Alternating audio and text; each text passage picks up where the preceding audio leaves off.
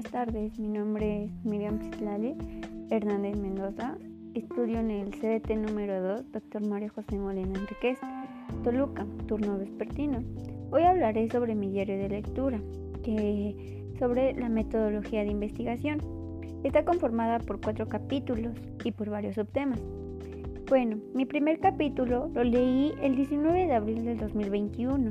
Habla sobre el problema eh, habla sobre la precisión e identificación del fenómeno real, proceso, grupo social o situación que existe en el universo independientemente del interés del investigador y al que se refiere de forma precisa, objetiva y comprensible. También habla sobre las preguntas de investigación. ¿Qué son las preguntas de, de investigación? Se representan en dos niveles. La pregunta general, que corresponde a la esencia del problema a estudiar, es decir, el título de la investigación, las preguntas específicas son orientadas a cuestionar sobre las variables del estudio o aspectos concretos del problema. Este es un poquito, bueno, este capítulo me pareció un poco muy extenso, por lo que lo terminé de leer ese día. Bueno, no ese día, terminé de leer mi primer subtema, porque son diferentes subtemas. Bueno, el día 20 de abril comencé con mi segunda lectura, un día en la mañana, como con eso de las 8 o las 9 de la mañana. El planteamiento del problema habla que es la precisión del objetivo. A investigar se elige a partir de la realidad, del interés del investigador, de sus conocimientos previos sobre el tema y referentes teóricos o bibliográficos. Sus objetivos son las metas o puntos de referencia en guías de desarrollo de una investigación, a lo que quiere llegar a su realización. Bueno, como bien sabemos, es un capítulo un poco muy extenso, por lo que, a mí por lo que yo les acabo de comentar en este breve minuto, o lo que escribí fue lo que me pareció más importante y fue lo que más me llamó la atención, porque en base a esto te va explicando cada método. Bueno, eh, ese día lo terminé, bueno, ese capítulo lo terminé un día 22 de abril de 2021, con eso de las 9, 8 de la noche. Después me dio la noche, pues me dormí y al día siguiente, en la mañana siguiente, 23 de abril, con eso de las 8, 7 de la mañana, empecé a leer mi capítulo 2 que habla sobre el marco teórico. En este apartado nos trata sobre el estado del arte, antecedentes, que es la primera acción en el campo de la investigación científica que, que deberá realizar el investigador. Es la búsqueda de investigaciones relevantes realizadas anteriormente con relación al tema de investigación, que deberá ser considerada como información actualizada o más bien muy importante. Una de las cosas más importantes son las fichas bibliográficas, porque identifican señales de los datos o de las fuentes de información. Es la notación completa, completa y ordenada para identificar un libro, diccionarios, enciclopedias, gacetas, folletos y guías. Consultar cita o consultación en las citas app.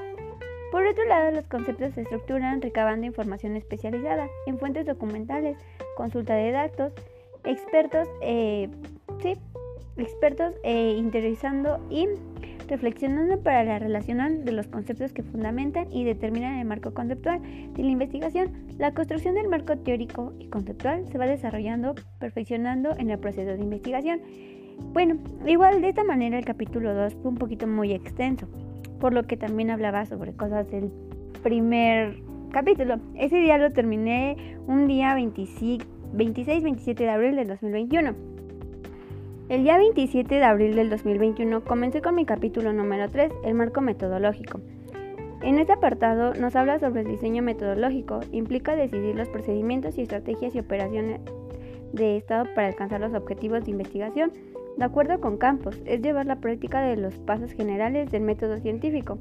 En estos apartados, por lo que nos habla sobre la metodología, su teoría es la explicación de un fenómeno natural o lo social para comprobarlo. Su método es formar partes de ordenar, sistematizar el fenómeno, tratar de descubrir el aplicado los pasos del método científico. Su técnica es formar aplicación de las cosas o forma de obtener la información analizada. Los tipos de diseño de investigación no experimentales son transversales o se detienen a datos en un momento especificado, delimitan por cortes de tiempo. Cuando miden variables de manera individual y reportan mediaciones son descriptivos. Al describir relaciones entre variables y establecer procesos de casualidad entre variables son correlacionales.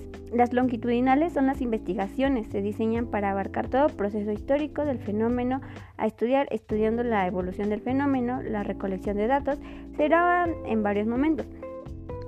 Si se estudia una población es un diseño de tendencia. Cuando se analiza un grupo o una subpoblación particular es un diseño de análisis evolutivo. Al estudiar los mismos sujetos es un diseño de panel.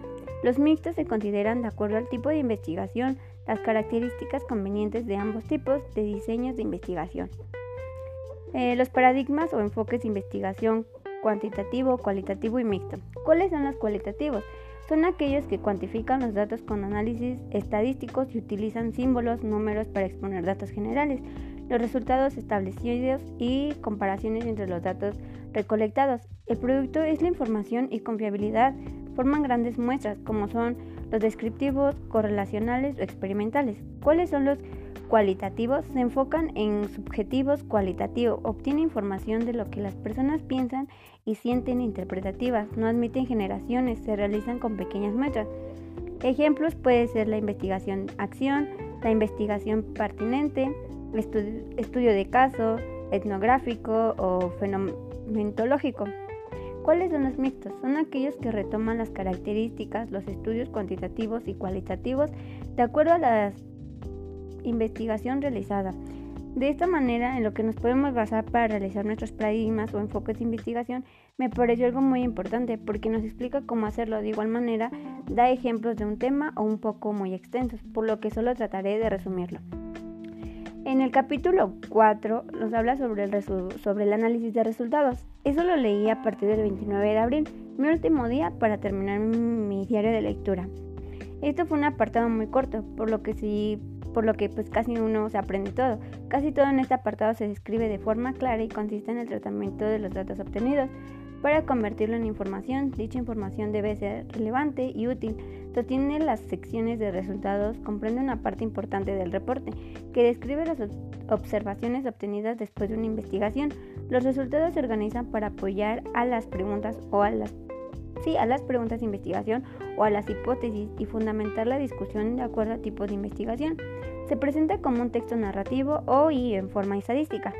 El análisis e interpretación y los resultados es el procedimiento de, la fundamentación del proceso de evidencias. Mediante la presentación de los sucesos tangibles, el análisis del problema es la demostración concreta de hechos estudiando la presentación de resultados.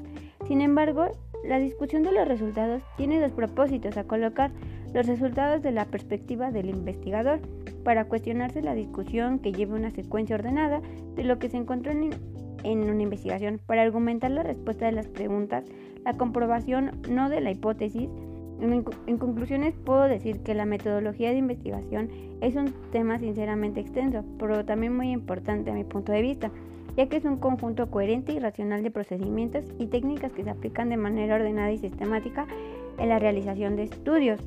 Por otra parte, me llevó mucho a cabo una experiencia radical porque sé que más a futuro probablemente lo llegue a ocupar.